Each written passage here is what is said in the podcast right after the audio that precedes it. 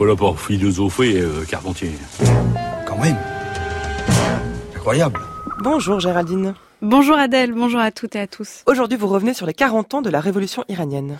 Et oui, Adèle, il y a 40 ans, justement, le 11 février 1979, les Iraniens se soulevaient avec l'ayatollah Khomeini contre le régime du Shah pour donner naissance à la République islamique.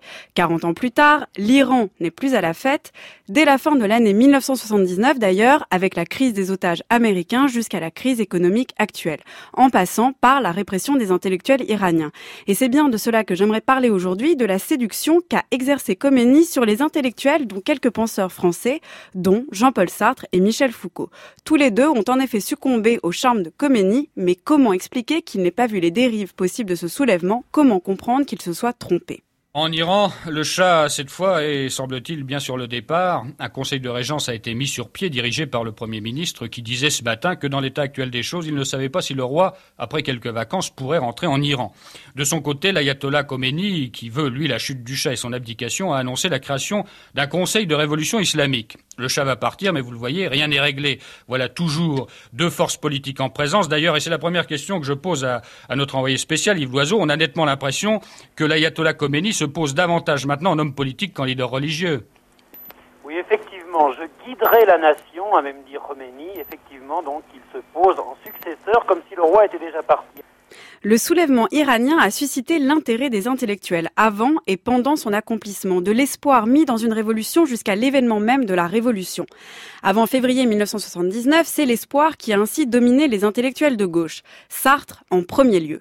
Il a vu dans Khomeini et le renversement du Shah la possibilité de voir émerger un régime indépendant, anticolonialiste et anti-impérialiste. Et c'est dans ce contexte qu'il a fait partie de ces intellectuels venus le voir à Neuf-le-Château, cette communauté des Yvelines dans laquelle le révolutionnaire s'était réfugié, contraint à quitter l'Irak après 14 ans d'exil.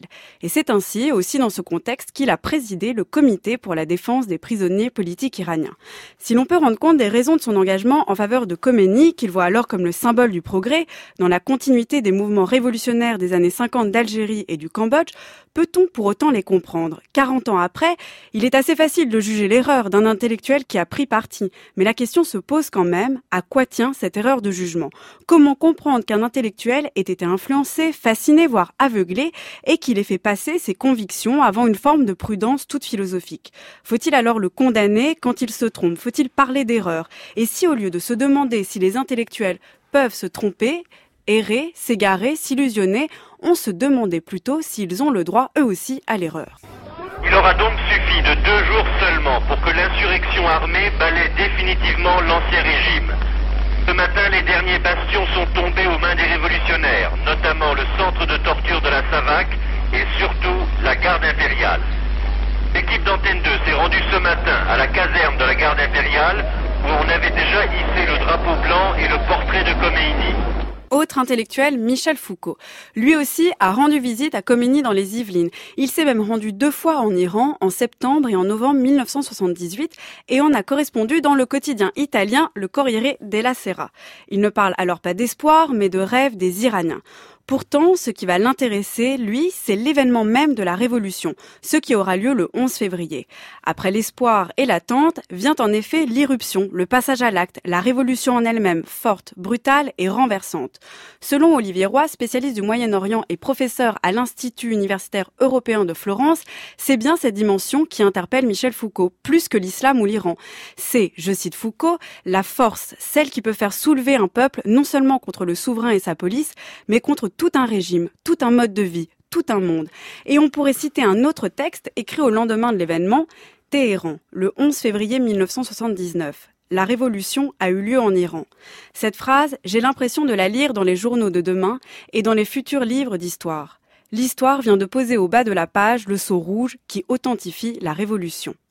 Alors si l'on peut parler de fascination exercée par Khomeini et d'une prise de parti idéologique incontestable, il faut aussi reconnaître dans les engagements de ces intellectuels l'euphorie de trouver dans le réel un événement qui prenne place dans la théorie et même la place de la théorie. C'est d'ailleurs ce que l'on attend aussi d'eux d'une certaine manière, qu'ils nous éclairent, qu'ils s'engagent, qu'ils prennent des risques sur ce qui se passe au jour le jour.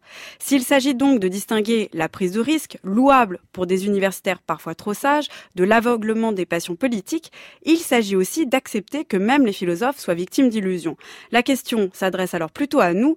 Qu'attendre des intellectuels? Faut-il les croire sans prudence en tenant leurs propos pour vrais ou faut-il les croire en sachant justement qu'il ne s'agit que de croyances? La question en effet mérite d'être posée. Merci beaucoup Géraldine. Vous nous conseillez de lire ou regarder quelque chose bah, ou... Il y a les dix écrits de Michel Foucault dans lesquels on peut lire les textes quand il est parti en Iran et ce qu'il en raconte peut se faire une idée par soi-même. Et on peut bien sûr écouter votre chronique en se rendant sur le site de France Culture à la page des chemins de la philosophie.